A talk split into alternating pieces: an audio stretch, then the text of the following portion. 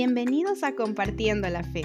En esta oportunidad estarás escuchando una porción del libro El conocimiento del Dios Santo por A.W. Tozer.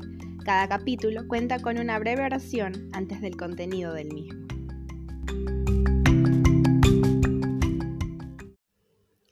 Capítulo 5. La autoexistencia de Dios. Oremos. Señor de todos los seres, solo tú puedes afirmar aquello de yo soy el que soy. Con todo nosotros que hemos sido hechos a imagen tuya, podemos repetir cada cual a otro, yo soy, confesando así que nos derivamos de ti y que nuestras palabras solo son un eco de las tuyas. Te reconocemos como el gran original del cual, gracias a tu bondad, somos copias agradecidas aunque imperfectas. Te adoramos, Padre Eterno. Amén. Dios no tiene origen, decía Noviciano, y es precisamente este concepto de carencia de origen el que distingue a aquel que es Dios de todo lo que no sea Dios. Origen es una palabra que solo se puede aplicar a las cosas creadas. Cuando pensamos en algo que tiene origen, no estamos pensando en Dios. Dios tiene existencia en sí mismo, mientras que todas las cosas creadas se originaron necesariamente en algún lugar y en algún momento. Aparte de Dios, no hay ser alguno que haya sido su propia causa. El niño con su pregunta, ¿de dónde vino Dios? está reconociendo sin quererlo que es una criatura. El concepto de causa, fuente y origen está fijado en su mente. Sabe que todo cuanto le rodea vino de algo distinto a sí mismo y todo lo que hace es extender ese concepto hacia arriba, hacia Dios. El pequeño filósofo está pensando en un verdadero idioma de criatura. Y si tenemos en cuenta su falta de información fundamental, está razonando de manera correcta. Se le debe decir que Dios no tiene origen y lo va a encontrar difícil de captar, puesto que esto introduce una categoría con la que no está familiarizado en absoluto y contradice la tendencia hacia la búsqueda de los orígenes que se halla tan profundamente implantada en todos los seres inteligentes. Una tendencia que los impulsa a buscar cada vez más atrás hacia unos comienzos aún no descubiertos. Pensar en aquello a lo que no se puede aplicar la idea de origen no es fácil, si es que resulta posible en absoluto. Así como bajo ciertas condiciones se puede ver un pequeño destello de luz, no a base de mirarlo de manera directa, sino a base de enfocar los ojos ligeramente hacia un lado, así también sucede con la idea del increado. Cuando tratamos de centrar nuestro pensamiento sobre aquel que es un ser puro, increado, es posible que no lleguemos a ver nada en absoluto, porque Él habita en una luz a la que ningún hombre se puede aproximar. Solo por medio de la fe y del amor podremos captar un destello suyo cuando Él vaya pasando junto a nuestro refugio en una hendidura de roca. Y aunque este conocimiento sea muy nebuloso, vago y general, dice Miguel de Molinos, con todo, por ser sobrenatural, produce un conocimiento de Dios mucho más claro y perfecto que cualquier aprehensión sensible o particular que podamos formar de esta vida, puesto que todas las imágenes corpóreas y sensibles están inconmensurablemente alejadas de Dios. La mente humana, por ser increada, siente una incomprensible incomodidad con respecto al increado. No nos sentimos cómodos cuando permitimos la presencia de uno que se halla por completo fuera del círculo de los conocimientos que nos son familiares. Tendemos a sentirnos inquietos con el pensamiento que hay uno que no nos rinde cuenta a nosotros en cuanto a su ser, que no es responsable ante nadie que es autoexistente, autodependiente y autosuficiente. La filosofía y la ciencia no siempre han sido amistosas hacia la idea de Dios, siendo la razón el que se han dedicado a la tarea de dar cuenta de las cosas y se impacientan ante algo que se niegue a rendirles cuenta sobre sí mismo. El filósofo y el científico no están dispuestos a admitir que hay muchas cosas que ellos no conocen. Pero entre eso y admitir que hay algo que nunca podrán conocer y que carecen de técnicas para descubrirlos, hay una gran distancia. Admitir que hay uno que se halla más allá de nosotros, que existe fuera de todas nuestras categorías, que no es posible salir de él con solo ponerle un nombre que no va a comparecer ante el tribunal de nuestra razón ni someterse a nuestras curiosas investigaciones, esto exige una gran cantidad de humildad más que la que poseemos la mayoría de nosotros, de manera que salvamos las apariencias a base de pensar a Dios, rebajándolo a nuestro nivel o al menos a un nivel en el que podamos manejarlo. Y sin embargo, Él nos elude, porque Él está en todas partes y al mismo tiempo en ninguna, puesto que la palabra donde tiene que ver con materia y espacio y Dios es independiente de ambos. Ni el tiempo ni el movimiento lo afectan. Él es autodependiente por completo y no les debe nada a los mundos que han hecho sus manos. Sin tiempo, sin espacio, único, solitario y con todo sublimemente tres. Tú eres grandioso, siempre el solo Dios en unidad solo en su grandeza, solo en tu gloria. ¿Quién encontrará tu maravillosa historia, venerada Trinidad? Frederick Faber. No es un pensamiento agradable el que de millones de seres humanos que vivimos en una tierra donde hay Biblias, que pertenecemos a iglesias y trabajamos por adelantar la religión cristiana, nos podamos pasar con toda nuestra vida entera en esta tierra sin haber pensado o tratado de pensar con seriedad ni una sola vez acerca del ser de Dios. Pocos de nosotros hemos dejado que nuestro corazón contemple extasiado al yo soy, el yo autoexistente, más allá del cual no puede pensar criatura alguna. Los pensamientos de este tipo son demasiado angustiosos para nosotros. Preferimos pensar dónde hará más bien, por ejemplo, cómo construir una ratonera mejor o cómo hacer que crezcan dos brisnas de hierba donde antes crecían solo una. Y por esto estamos pagando ahora un precio demasiado alto en la secularización de nuestra religión y la decadencia de nuestra vida interior. Quizá algunos cristianos sinceros pero perplejos quieran averiguar en este momento cuán prácticos son los conceptos como los que estoy tratando de presentar aquí. ¿Qué importancia tiene esto para mi vida? Dirán. ¿Qué significado puede tener la autoexistencia de Dios para mí y para otros como yo en un mundo como este y en tiempos como los que corren? A esto contesto que somos obra de Dios. Y de esto se sigue como consecuencia que todos nuestros problemas y sus soluciones son teológicos.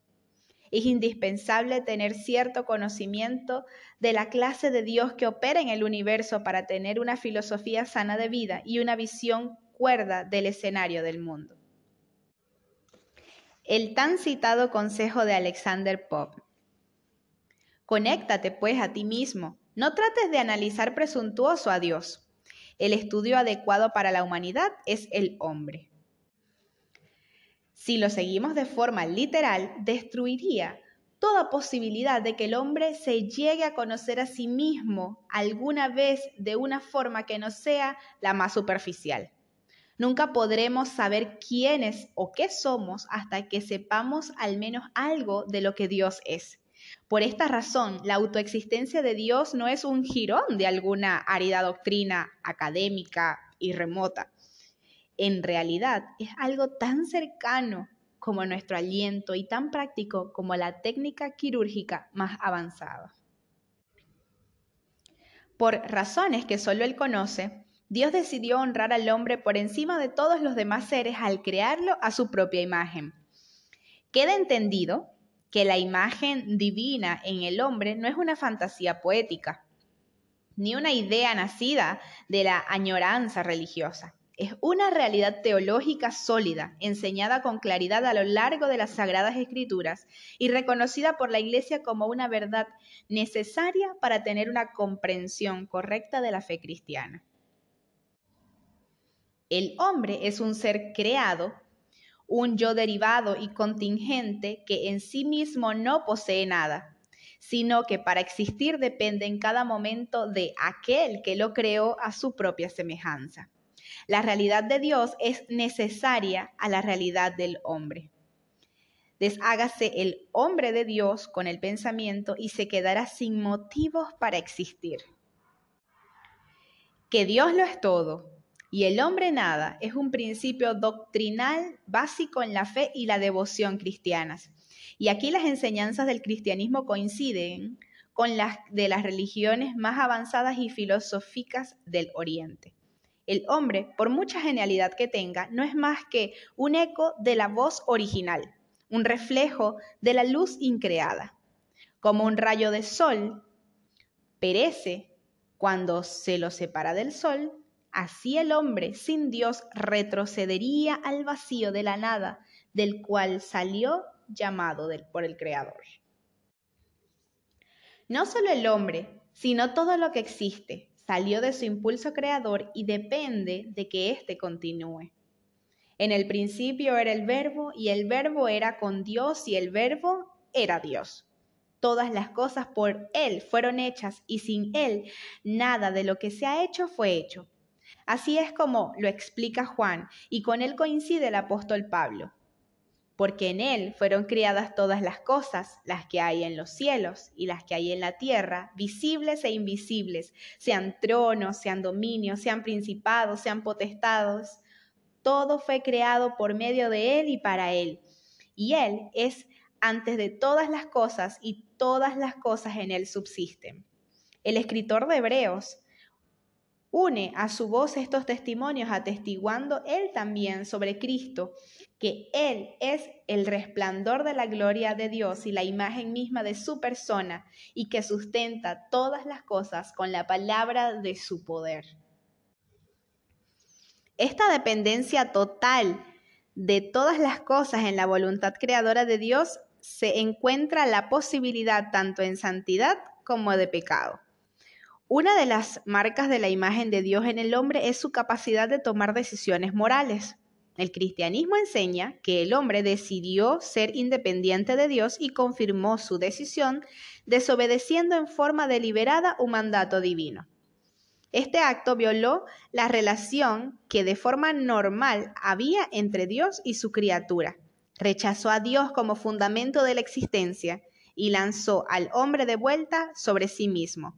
A partir de aquellos momentos se convirtió no en un planeta que giraba alrededor de su sol central, sino en un sol por derecho propio, alrededor del cual debe girar todo lo demás. No sería posible imaginar una afirmación más positiva del ser de Dios que sus palabras a Moisés. Yo soy el que soy. Todo cuanto Dios es, todo aquello que es Dios es presentado en esta aclaración absoluta de una esencia independiente. Sin embargo, en Dios, el yo no es pecado, sino es la quinta esencia de toda bondad, la santidad y la verdad posibles. El hombre natural es pecador porque reta a la autoexistencia de Dios con relación a su propia existencia y solo porque la reta. En todo lo demás, es probable que esté dispuesto a aceptar la soberanía de Dios. En su propia vida, la rechaza.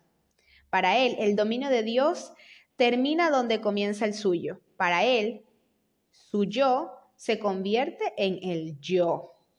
Y esto imita inconscientemente a Lucifer, aquel hijo caído de la mañana que dijo en su corazón, subiré al cielo en lo alto, junto a las estrellas de Dios, levantaré mi trono y seré semejante al Altísimo. Con todo, el yo es tan sutil que son muy escasos los que se hallan conscientes de su presencia. Porque el hombre nace rebelde, no está consciente de que lo es. Su constante afirmación del yo, tal como él lo define, le hace una persona muy natural. Está dispuesto a compartirse a sí mismo, algunas veces incluso a sacrificarse por un fin anhelado, pero nunca a destronarse a sí mismo. Por bajo que descienda en la escala de la aceptación social ante sus propios ojos, sigue siendo un rey sobre su trono y nadie, ni siquiera Dios, le puede arrebatar ese trono. El pecado tiene muchas manifestaciones, pero su esencia es una sola. Un ser moral creado para adorar ante el trono de Dios, se siente en el trono de su propio ser y desde esa elevada posición declara, yo soy. Eso es pecado en su esencia más concentrada. Sin embargo, puesto que es natural, da la impresión de que es bueno. Solo cuando el alma es llevada en el Evangelio ante la faz del Santísimo, sin el escudo protector de la ignorancia, es cuando esa terrible incongruencia moral es sacada al nivel de la conciencia. El lenguaje del evangelismo se dice que el hombre que es enfrentado así con la presencia del fuego de Dios Todopoderoso se halla bajo convicción Cristo se refirió a esto cuando dijo acerca del Espíritu que Él enviaría a este mundo. Y cuando Él venga, convencerá al mundo de pecado, de justicia y de juicio. El cumplimiento más temprano de estas palabras de Cristo tuvo lugar el día de Pentecostés, después que Pedro predicara el primer gran sermón cristiano. Al oír esto, se compungieron de corazón y dijeron a Pedro y a los otros apóstoles, Varones hermanos, ¿qué haremos? Este ¿qué haremos? Es el profundo grito que sale del corazón de todo ser humano que se da cuenta de pronto de que Él es un usurpador y de que está sentado en un trono robado. Por dolorosa que sea, es precisamente esta aguda consternación moral la que produce el arrepentimiento genuino y hace del penitente un robusto cristiano, después que haya sido destronado y haya encontrado perdón y paz por medio del Evangelio. La pureza del corazón consiste en desear una cosa, decía Kierkegaard. Y también es cierto si declaramos, la esencia del pecado es querer una cosa, porque enfrentar nuestra voluntad a la de Dios equivale a destronar a Dios y hacernos supremos a nosotros mismos en el pequeño reino del alma humana. Esto es el pecado en su misma raíz de maldad. Aunque los pecados se multipliquen como la arena de la playa, siguen siendo uno solo. Los pecados son, porque el pecado es.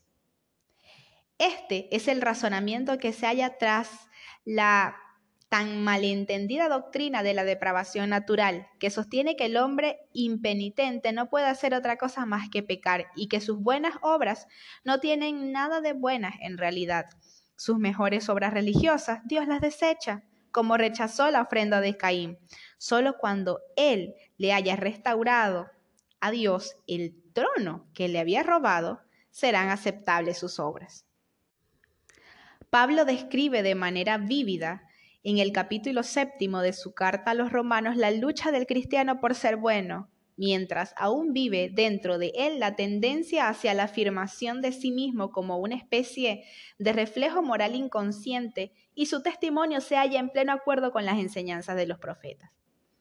800 años antes de la llegada de Cristo, el profeta Isaías identificó al pecado como la rebelión contra la voluntad de Dios y la afirmación del derecho de cada hombre a decidir por sí mismo la senda por donde ha de ir.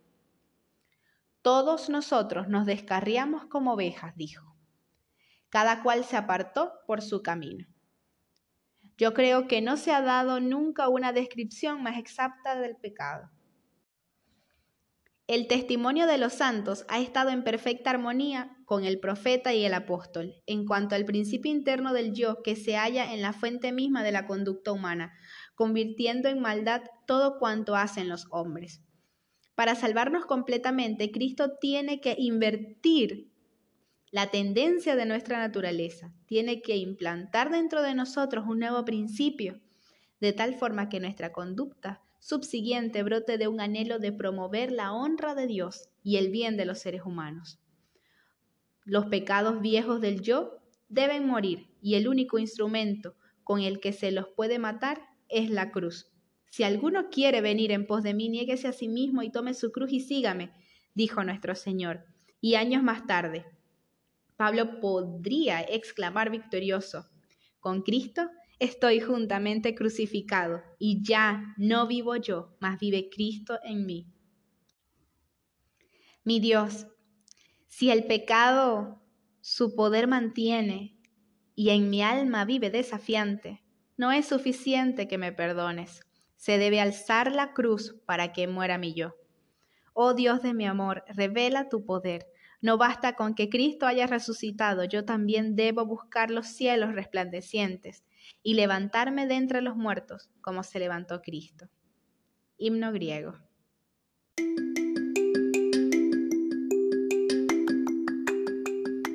Estuviste escuchando una porción del conocimiento del Dios Santo por A. W. Tozer.